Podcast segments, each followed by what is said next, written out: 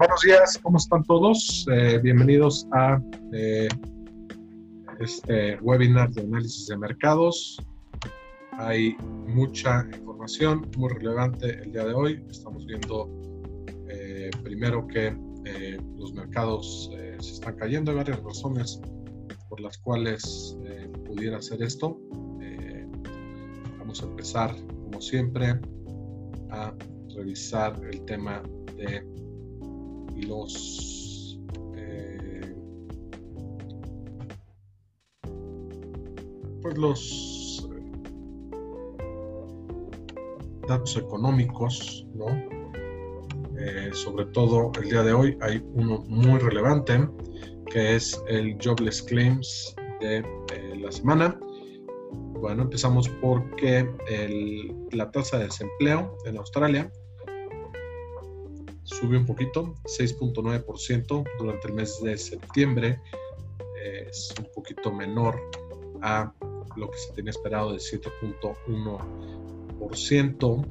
En China la inflación eh, por debajo de lo esperado, 1.7 en el mes de septiembre, año a año.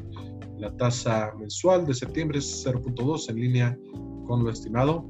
Estamos viendo eh, la inflación en Europa Francia eh, cae 0.5, es decir, está en un periodo deflacionario.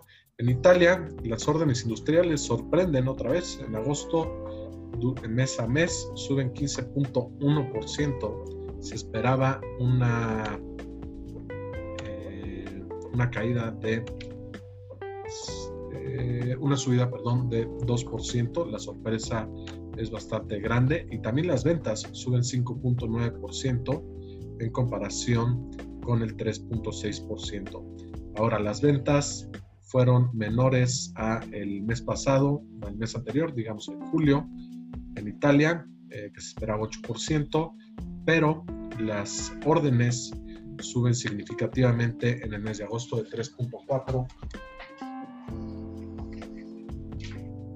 a 15.1%. Eso es muy buenas noticias en Italia.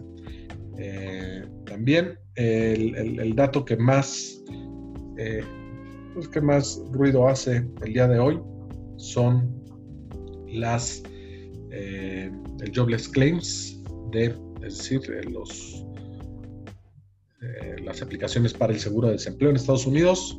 Se esperaban 825 mil 825 mil nuevos nuevas aplicaciones y sale en 898 mil, eh, lo cual es superior al mes anterior, superior a lo que se tenía esperado. Entonces, es, eh, son malas noticias. El tema de el empleo en Estados Unidos no, no mejora. Eh, ahorita les voy a enseñar, bueno, vamos a platicar también de una grafiquita o un, tema. Eh, si vemos bien, durante el mes de marzo, el, jobless claims de eh,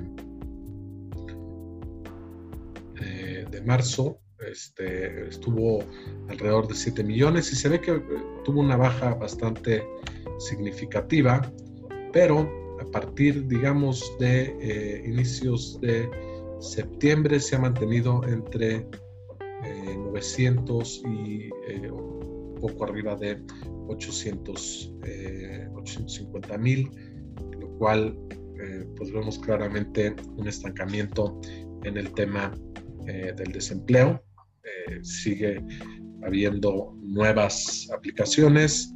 El promedio de las cuatro semanas del índice de desempleo tampoco mejora. Eh, sustancialmente como debería de eh, estar mejorando.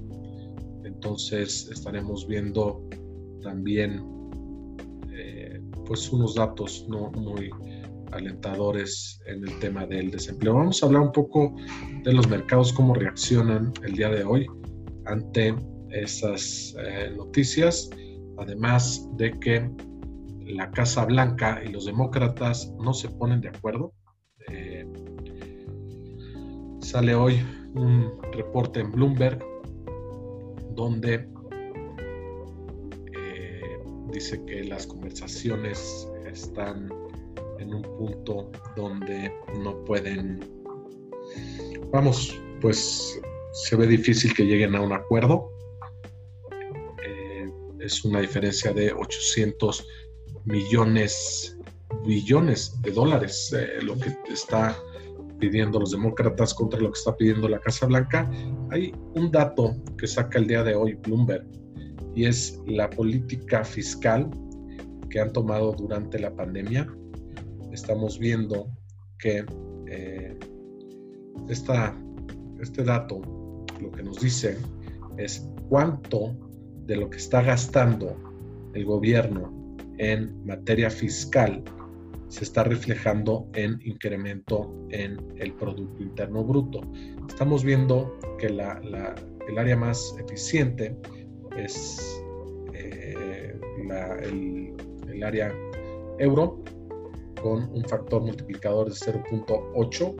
Esto quiere decir que eh, el dato, o sea, se está teniendo un desperdicio de 0.2% vemos que el Reino Unido también tiene una eficiencia pues bastante alta.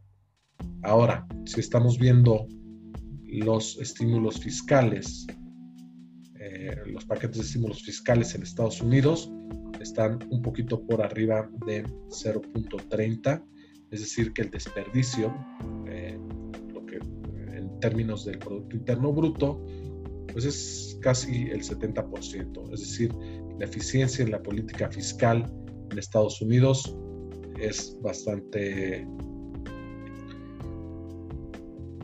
pues no muy, eh, no muy buena, la verdad.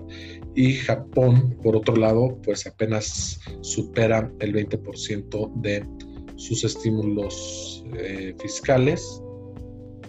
Me parece que, y lo estamos viendo reflejado, ahorita hablamos de eh, Italia, estamos hablando de eh, últimamente de Alemania, que tienen pues mucho mejores perspectivas que eh, Estados Unidos, no perspectivas, pero en términos de empleo, en términos de, órdenes de producción, en términos de reactivación de la economía, estamos viendo un mejor desempeño en esa zona. Y ahora, pues con esto de que los estímulos económicos están en, Estados Unidos eh, parados, los estímulos fiscales, vamos a ver qué sucede. También otro dato muy importante antes de, ir a los mercados es el tema del el COVID.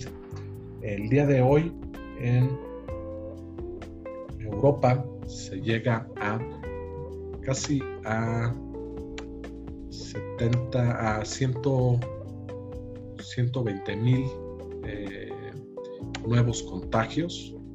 Esto es eh, pues, claramente mucho mayor de lo que habíamos estado viendo, inclusive mucho mayor a lo que se había visto durante el, el confinamiento que tuvieron. Estados Unidos sube más o menos a 60 mil. El país que más casos tienen el día de hoy es la India, con 67 mil. Ahora, ¿por qué todo esto es relevante? Porque los gobiernos de Europa están poniendo restricciones mucho más fuertes, eh, no tanto como las que vimos ah, ahí por, abril, pero eh, Francia, Alemania, España eh, han tenido que pues tomar medidas un poco más drásticas. Eh, claramente la segunda ola de la pandemia les está pegando eh, bastante fuerte, también tiene que ver con pues, el clima, que, están más encerrados, que eh, a lo mejor también impacta mucho el tema de que en algunos países las escuelas están abiertas. Entonces vamos a ver cómo cómo sigue esto.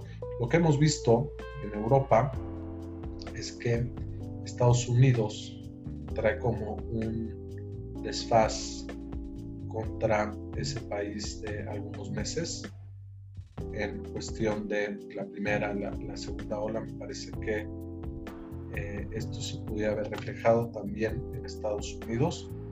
Y bueno, eh, los mercados ante esas, ante esas circunstancias están eh, en terreno negativo. Vamos a ver, el Dow Jones cae 0.53% al momento, el Standard Poor's 1.09%, el Nasdaq cae 1.21%. En Europa, un muy mal día. El Eurostox está casi cerca de perder 3%, está en 2.79%. El índice que más cae es el DAX en Alemania, también con 2.79%. El día de hoy en Asia Pacífico los mercados cerraron eh, en terreno positivo, ganando 0.50% según el S&P ASX 200 y en eh, el resto de América vamos a ver un poco cómo están los mercados.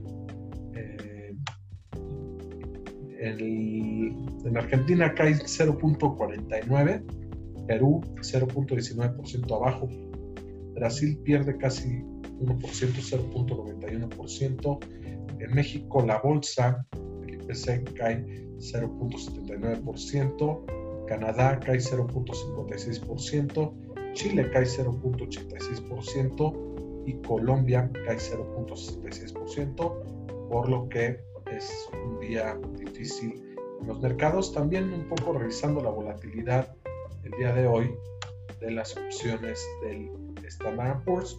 Eh, sube 8.41%, se encuentra ya otra vez casi en 30%, la volatilidad implícita de las opciones del Standard Poor's, 28.62. Eh, esto, pues lo único que refleja es el nerviosismo de todo lo que está pasando, a pesar de que los reportes el día de hoy han sido eh, positivos. Estaba mencionando en la mañana, eh, bueno, estaba escuchando los reportes de el tercer trimestre se espera que tengan una caída de alrededor del 20% en general. En los últimos reportes que hemos visto, la mayoría han tenido reportes mejores a, los, lo esperado. También tiene que ver con que eh, han eh, reportado las eh, empresas financieras, la, industria financiera. Hemos visto JP Morgan, visto Goldman Sachs, hemos visto Wells Fargo, hemos visto Citigroup. Eh, hoy vamos a revisar un poco qué pasó con Morgan Stanley. Hay otro banco que vamos a revisar que es un poquito más enfocado a el, tema de eh, consumo al retail. Es el que, el que vamos a estar revisando. Se llama tengo en mi segundo es Home Bank Shares, eh, Centennial Bank, eh, que reportó también mejor de lo esperado. Lo que, es, lo que hemos estado viendo desde el principio, cuando anunció JP Morgan Citigroup el primer día, estábamos viendo que las provisiones eh, por pérdidas crediticias habían bajado sustancialmente. Y también JP Morgan nos dejó ver un poco que la parte de investment banking, eh, digamos, investment banking, asset management, eh, pudieran tener un mejor desempeño. Vimos que la parte de trading había sido positiva en, JP Morgan. Eh, luego vimos también que Goldman Sachs también, una, un buen desempeño. Y vimos también la parte de los de las provisiones por, por eh, pérdidas crediticias que habían bajado sustancialmente y, es por eso que es muy importante empezar a ver los primeros reportes en cada sector porque los sectores en general se mueven eh, de manera similar es decir eh, tienen una correlación bastante alta. ¿Ok? Entonces nos pudo haber dado un guidance eh, esos primeros dos reportes y lo estamos viendo repetido en todos los reportes que hemos visto. El día de hoy reporta Morgan Stanley y Morgan Stanley es un banco que está más, eh, digamos que es más parecido a Goldman Sachs porque está mucho más metido en la parte de banca de inversión, en la parte de trading, en la parte de asset management, lo cual en Goldman Sachs, en JP Morgan pudimos ver que habían tenido una muy buena, un muy buen desempeño. Entonces, eh, vamos a ver en general el reporte de la, compañía. Eh, los ingresos eh, subieron a 13.41 millones de dólares. Esto comparado con el mismo trimestre del mes anterior. Ver si esto es. Perdón, estoy en el, eh,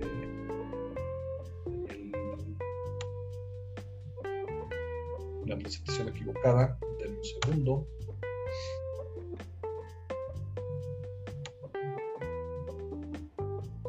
les enseño aquí el hablamos un poquito de eh,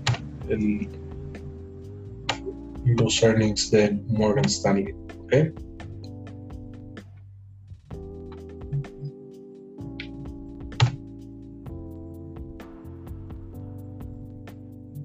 Vamos a ver eh, los ingresos durante el tercer trimestre del 2020 fueron de 11.657 millones de dólares.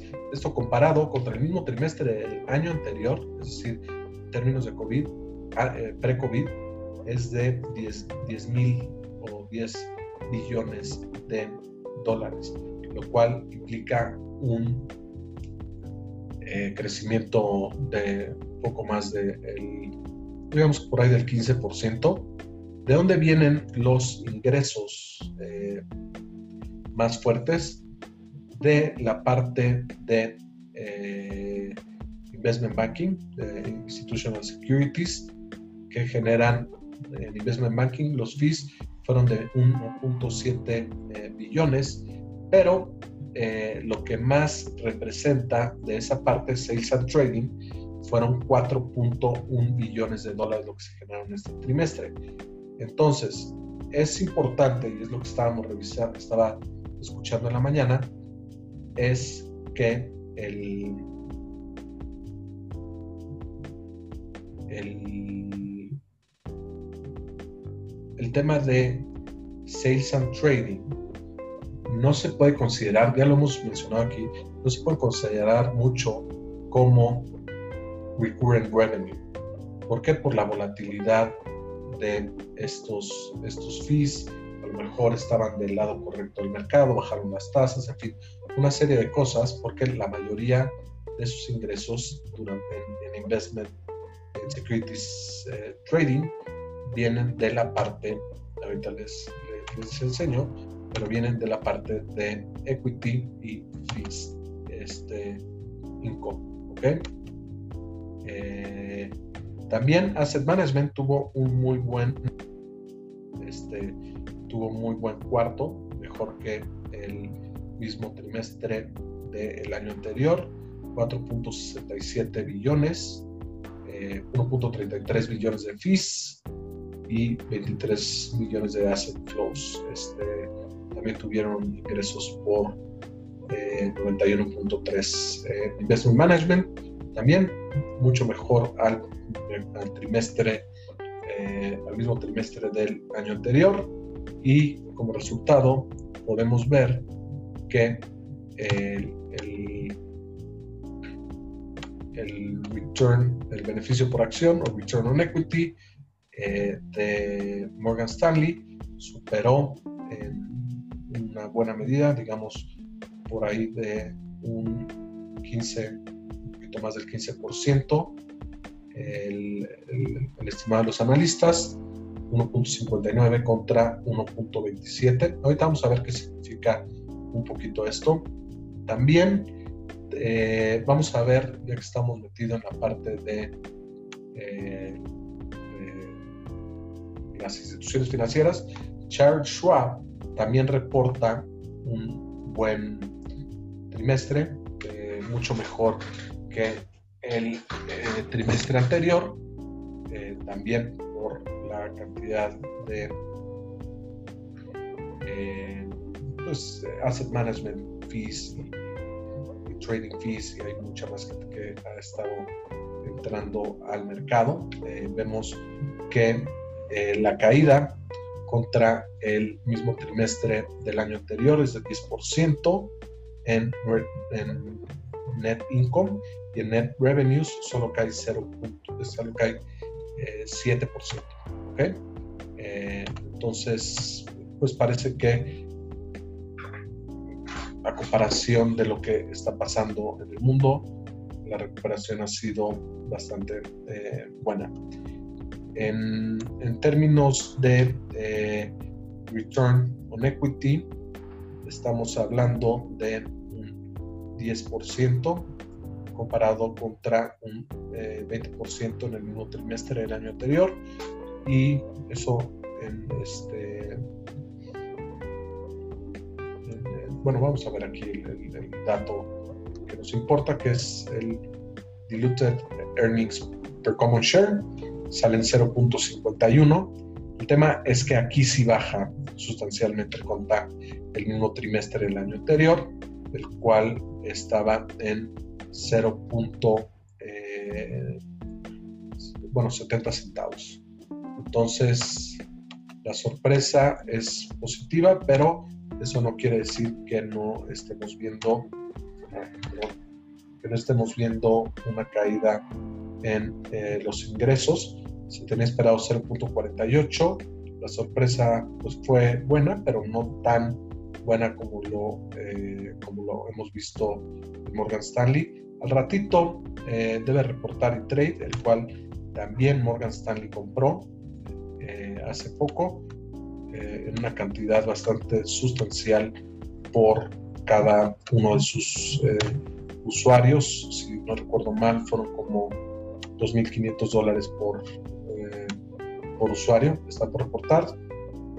Por lo que estamos viendo, pudiera asemejarse con lo que reportó Charles Schwab, es decir, tener un ligero mejor reporte de lo esperado. Hemos visto que hay muchas en, estos últimos meses se han abierto muchas nuevas cuentas en Estados Unidos eh, de, como le dicen ahí, retail eh, investors o self-directed investors. Entonces podemos ver eh, a lo mejor un incremento en los ingresos también en e-trade. vamos a ver un poco, ya terminando la parte de eh, de, las instituciones financieras, hay eh, el banco eh, que se llama Home Bank Shares, está más enfocado a la parte de retail, es la que hemos visto que a pesar de que ha tenido mejores resultados, los resultados vinieron por una reducción en la parte de provisiones provisiones por pérdidas crediticias. El net income durante el tercer trimestre del 2020 es de 69 millones, un poco superior al, mismo, al trimestre del mes anterior, pero si lo comparamos contra el, tercer cuarto del 2019, sí implica una caída. ¿okay? Este es el net income. Eh, también podemos ver el, un poquito el tier eh, capital, que es la, capitalización del banco, está en 13.2, es decir, eh, me parece que lo que hemos visto todos los bancos es que su nivel de capitalización está eh, bastante bien, está inclusive mejor que lo que estaba hace un año exactamente. Lo que importa aquí es un poco el, tema de las provisiones. Eh, ahorita les enseñamos. Las provisiones en el primer trimestre de es el, vamos, el, consolidated eh, income, las provisiones por pérdidas crediticias eh, este mes fueron de 14 mil, bueno, esto está en,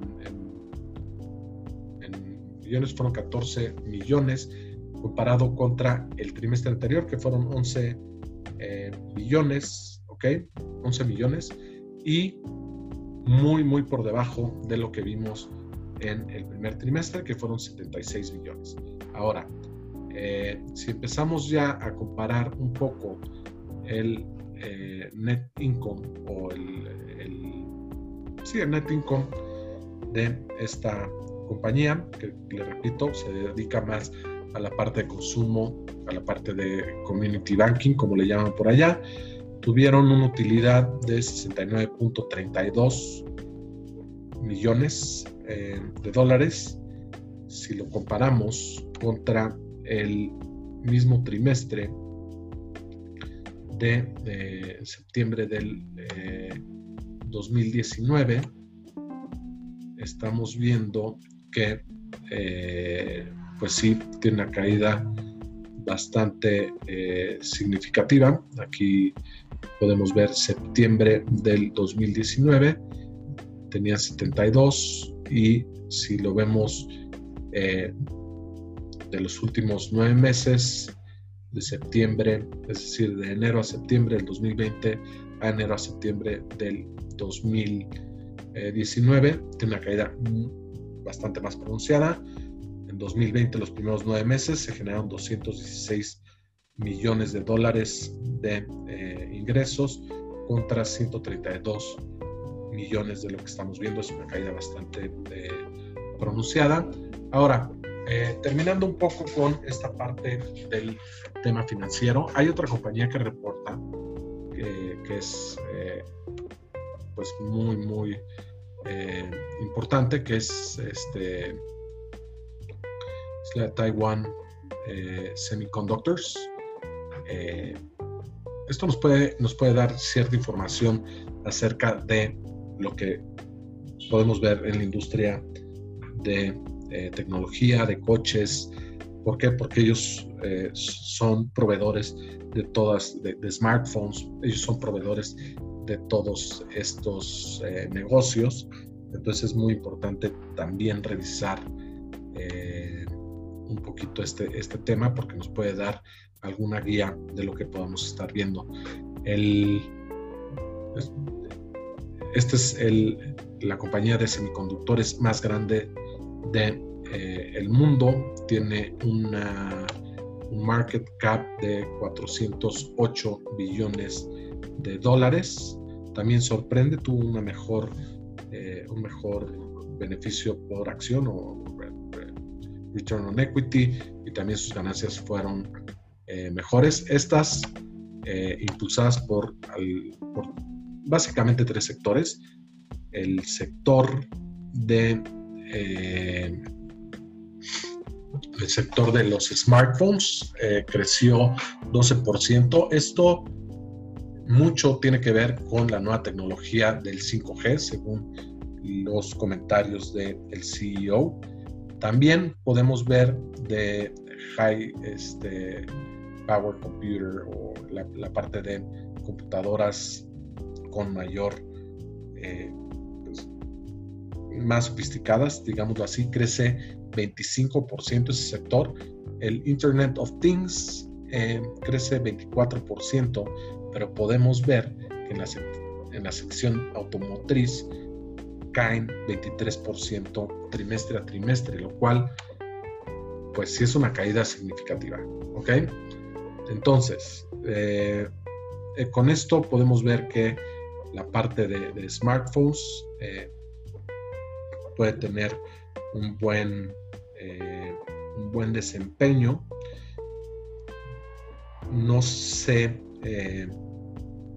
por qué, porque ellos producen y ellos venden a, todos los que están haciendo smartphones. Habría que ver cuáles son sus clientes para saber eh, un poquito eh, cuáles son los que estarían teniendo este tipo de crecimiento, pero bueno, se puede aplicar a la industria en, general.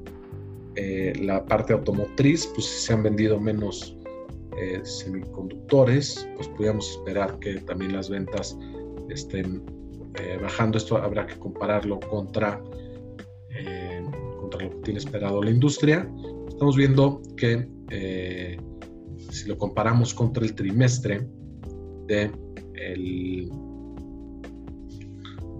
contra el trimestre del 2019, mismo trimestre, el tercer cuarto, el beneficio, el net revenue en, billones fueron 12.4, 12.14 eh, billones contra 9.4 que se tuvieron en el 2019. Es decir, esta compañía claramente está teniendo mejores resultados, tuvo un crecimiento contra el mismo periodo del 2019 de 29.2 y comparado con el cuarto anterior crece 16.9, lo cual son muy buenos datos.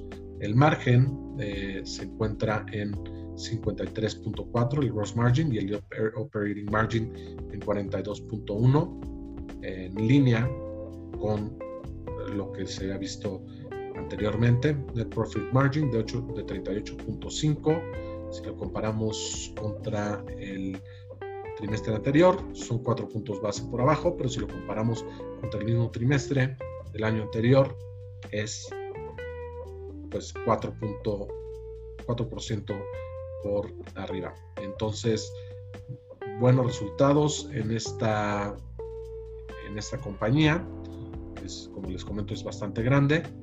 Eh, los, eh, el outlook que está eh, diciendo el management, pues también muestra un sólido crecimiento hacia el futuro. Esperan que el gross profit margin esté en 51 y 53, lo cual es mejor de lo que vimos el, ahorita y el operating margin también un poco mejor de lo que estamos viendo.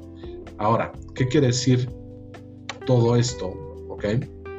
Eh, y cómo debe de impactar las, eh, el mercado. Vamos a ver en Finbis el mercado cómo está. Todos los sectores el día de hoy están eh, cayendo. Vamos a hacer un recap de, los, de los sectores un segundo. Bueno, eh, al principio del el día, todos los sectores estaban en terreno negativo. El día de hoy, bueno, pues este, ya a este momento, real estate eh, gana 0.52%, las financieras ganan 0.06%. Esto no coincide, me parece, con los resultados positivos que han mostrado todas las compañías financieras, tanto de banca de inversión como de eh, eh, brokerage o, sí, como brokers y, eh, y, bancos al consumo, pero me parece que es un poco también el, el miedo, o pudiera ser el miedo a que los estímulos monetarios y la recompra de activos pudieran bajar a medida que estos bancos se encuentran financieramente estables. Entonces, eh, vamos a ver qué, qué sucede. El real estate sube 0.52 con la parte de tecnología teniendo la peor pérdida, 1.15%, Communication Services 0.97% y consumo discrecional, donde está Apple este, perdón, Amazon cae 0.73%. Vamos a, eh, a ver en, en Finbis cuáles son las eh, acciones que, más caen el, día de hoy. Eh, pues Microsoft, le recuerdo que el 20, 20 y tantos por ciento está dado por Microsoft, Apple, Facebook, Amazon, Google y el día de hoy Microsoft cae 1%, Apple 1%, Google tiene una ligera ganancia de 0.05%, Facebook cae por arriba de 2%, Amazon 1.40% abajo. Eh, vemos que es prácticamente todos los sectores. En, las financieras, eh, JP Morgan 1.10% arriba, Bank of America 1.10%, eh, arriba Citi 0.21%, que estos son los bancos diversificados. Eh, tenemos la parte de, servicios crediticios, eh, que es más bien de pagos. Está Visa, Mastercard, PayPal y en la parte de, insurance está diversificado, está Berkshire Hathaway y los bancos de, vamos a ver, Asset Management, bancos regionales, Capital Markets, Goldman Sachs cae 0.59%, Morgan Stanley sube 1.78%, Charles Schwab, que también ya revisamos sus reportes, sube 3.48%, es decir, el, de la parte del sector financiero, los que están cayendo es la parte de pagos, eh, la parte de bancos diversificados, que es como ya hemos mencionado, JP Morgan, Citigroup, Wells Fargo y Bank of America eh, tienen resultados positivos. También la parte de Investment Banking y Capital Markets también tienen resultados positivos. En los bancos regionales, pues también parecido al tema de los eh, diversificados, Asset Management, también BlackRock es el que también tiene un poquito más de peso, está en terreno positivo. Y vamos a ver las industriales, que es el, pues también de la parte cíclica, eh, están en terreno la mayoría negativo, healthcare también en terreno negativo, eh, materiales básicos, energía, hoy cae el petróleo también bastante eh, por arriba del 2%, me parece. 2.63%. Eh, eso hasta hace ratito. 2.07%. Y bueno, eh, pues es un poco lo que estamos viendo el día de hoy. Al ratito estará reportando Roche este, estará reportando Louis Vuitton. Y vamos a ver un poco también el, tema de, del consumo con Louis Vuitton, este, de consumo discrecional. Eh, Río Tinto también estará reportando. Atlassian también. Y, bueno, eh, esos son en general lo que estamos viendo el día de hoy en los mercados. Recuerden, eh, mucho de lo que estamos viendo es cómo van a eh, solucionar el tema de la recuperación económica. Entonces la gente está poniendo mucho, mucha atención en la parte de estímulos monetarios como estímulos económicos, pero eso no lo podemos desligar con la parte de la crisis sanitaria. A medida que la crisis sanitaria, como Jerome Powell lo menciona, pues no, no, no se puede separar, ¿no? Entonces, por más estímulos económicos que haya, si el tema de la crisis sanitaria, como lo estamos viendo en Europa, en Estados Unidos, en Asia, también aquí en, México, no se tiene control, pues los estímulos eh, fiscales tampoco tienen tanto eh, tanto impacto y lo podemos ver en el estudio que mostró el día de hoy Bloomberg. Esto es, eh, vamos, estamos hablando de los últimos meses antes de que viniera otra vez la segunda ola de la pandemia. Entonces, la, el área euro tuvo un factor multiplicador de 0.8, es decir, por cada punto de déficit fiscal que tuvo Europa durante ese periodo, el PIB creció 0.8, es, un, es una eficiencia bastante, bastante buena.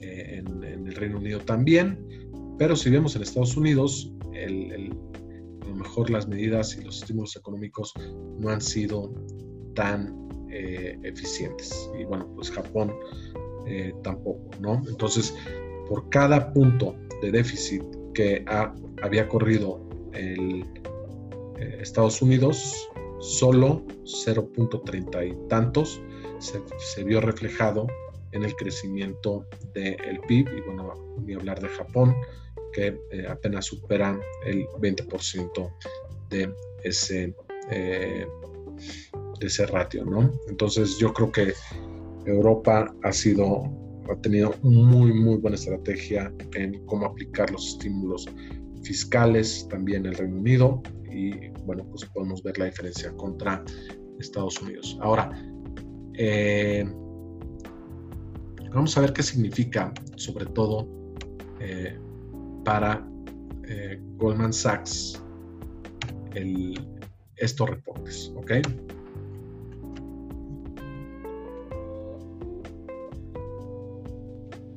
Y, lo digo porque el, sector con menor price to earnings es en, Estados Unidos es el sector financiero.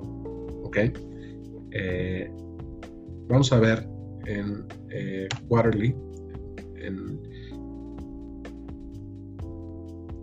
el return on equity de eh, Goldman Sachs, perdón, de Morgan Stanley, es, déjenme verlo por aquí,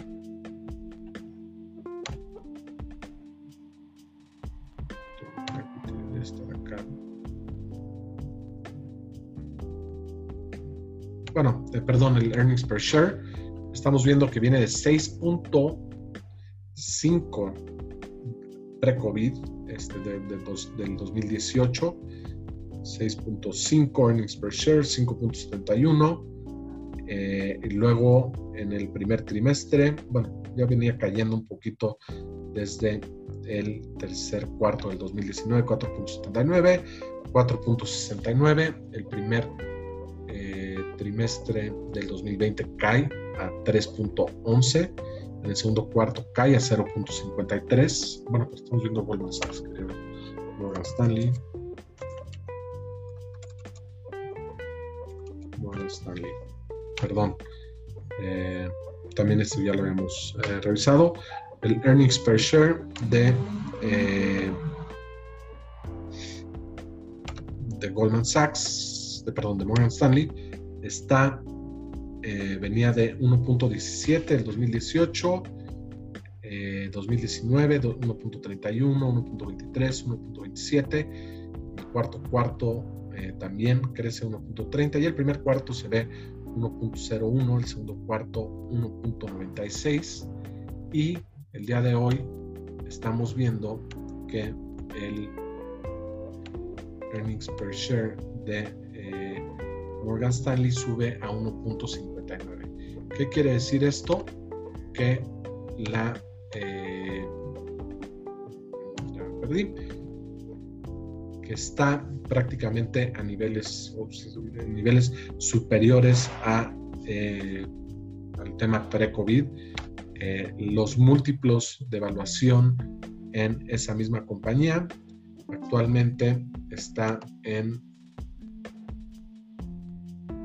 price to earnings está en 10.2. Esto está por arriba de lo que hemos visto en los últimos meses. Eh, más o menos el promedio, así, este, pues debería estar más o menos como en 9, 9 punto algo. Y actualmente está en 10.2 en el forward price to earnings y en el trailing price to earnings, eh, los últimos 12 meses, está en 9.2 más o menos en promedio. Ahora podemos ver que, eh, que sí, Morgan Stanley ha sido uno de los beneficiados, Goldman Sachs también, todos los que están en la parte de, como le llaman aquí, Capital Markets o Investment Banking, han tenido muy buenos resultados, principalmente por trading. Eso no se puede, hay que tener mucho cuidado en la evaluación de esta parte. ¿Por qué? porque es muy volátil y depende mucho de, eh, de los movimientos del mercado. Entonces, claramente hay varios que, muchos de estos 4 billones que generaron por ahí, eh, pueden venir de fees. Entonces, parece que está del lado eh, correcto del mercado, Morgan Stanley actualmente, sobre todo también por la adquisición de E-Trade, la cual yo creo que eh, genera una muy buena sinergia. Estamos viendo que en la parte de asset management han tenido también muy buenos resultados y pues eh, parece que esa parte de, de la adquisición de E-Trade es traer a muchos de sus usuarios a la parte de asset management. Entonces, creo que este, Morgan Stanley está bien eh, posicionado, tiene también un buen índice de capitalización y vamos a ver eh, qué sucede. Y, bueno, pues con esto me gustaría eh, terminar un poco el análisis del día de hoy. un resumen, malas noticias en términos de empleo malas noticias en términos de eh, casos de COVID en Europa, en Estados Unidos. Eh, malas noticias en términos de eh, restricciones en toda Europa. Buenas noticias en términos de el performance o cómo se han comportado los préstamos en general a, través de, los préstamos comerciales. Entonces, pues pudiera ser este hay algo que a lo mejor no, no, no, no sé si estamos un poquito todavía, digamos, en posición de decir que los los foreclosures o, la, gente que va a perder sus casas es menor de lo que se había estimado.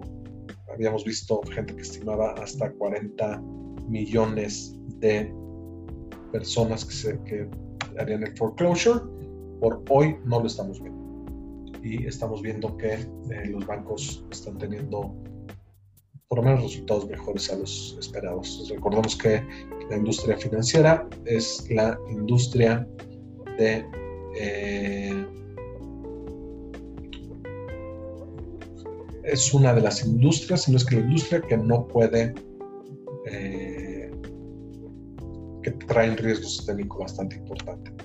Eh, claro que sí, podemos revisar Citigroup, lo revisamos el, el City, vamos a ver, el Financial Highlights. Lo que tenemos que ver aquí también es el earnings per share de este último trimestre. Estamos viendo que del 2018, 2019 está cerca del 2 en promedio, eh, a veces un poquito por abajo, un poquito por arriba. En el primer trimestre del 2020 cae el 50%, 43.5%. Y luego de ese trimestre al que sigue, vuelve a caer 73%. Esto es una caída del cuarto trimestre del 2019 al segundo trimestre de el, eh, del 2020 implica una caída de casi 70, 75%, ¿no? de 2.15 a 0.51 es una cuarta parte y en el tercer trimestre vemos que levanta de nuevo a 1.40, lo cual es un incremento contra el trimestre anterior de pues casi, casi cerca de 200, casi 300%. ¿no? Se fue 0.51 a 1.40, pero sigue por debajo de su promedio de 2, ¿ok? Si vemos los múltiplos de evaluación, vamos a decir, en temas de price to earnings, claramente está por debajo del promedio. 7.8 contra más o menos un promedio de este quitando la parte pre-COVID, traía un price earnings de lo mejor de 10. Si vemos en la evaluación de price earnings en el sector financiero, está en 13.78, es el sector que más bajo tiene su eh, forward price earnings comparado con real estate, que el real estate eh, trae eh, también hay algunos temas, pero tecnología que está en 28.26.82, consumo cíclico 29.29, pero recordemos que por ahí está Amazon y Amazon ha tenido un incremento en su evaluación bastante significativo. Vamos a ver si hay alguna otra pregunta. Podemos ver Nvidia. Nvidia me parece que no ha reportado. Eh, entonces, pero podemos ver sus múltiplos.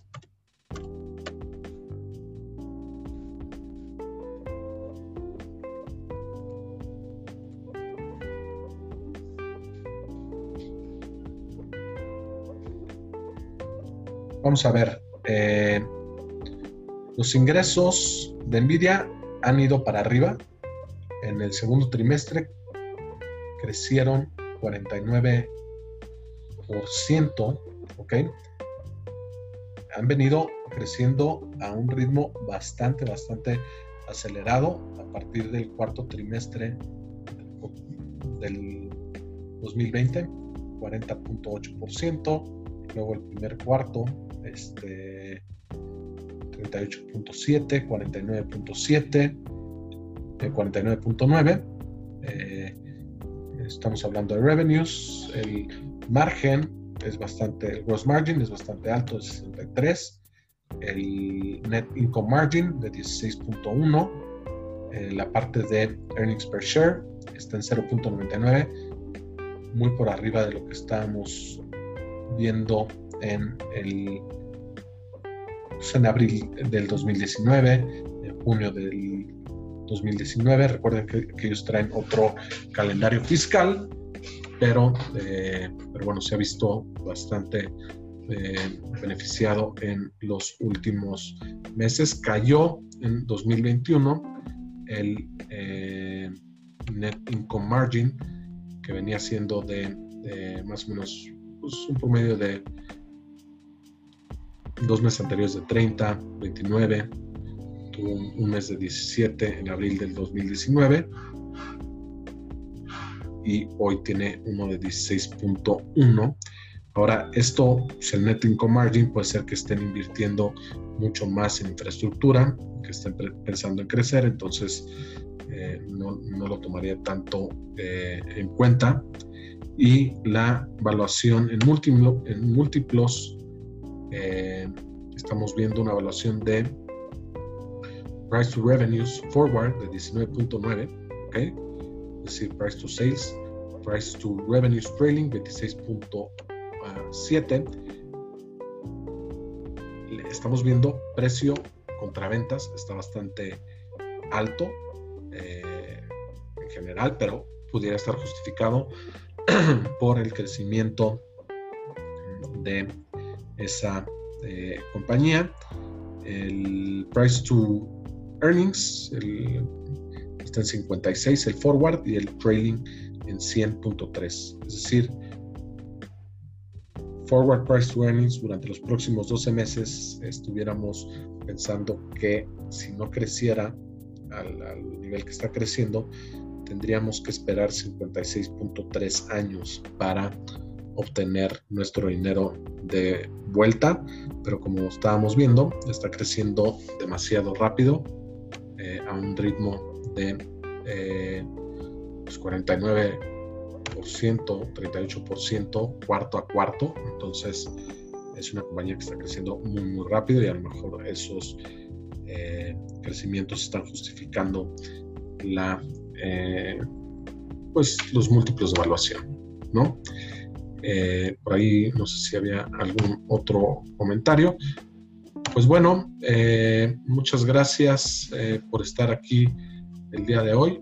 Eh, vamos a, a seguir haciendo esto. Al ratito tenemos a Alejandra Marcos, quien es directora de estrategia y análisis de Banco Intercam, bueno, el Grupo Financiero Intercam, la cual nos va a hablar un poco de qué podemos esperar en los próximos en los próximos meses, bueno, en los próximos reportes que estaremos viendo.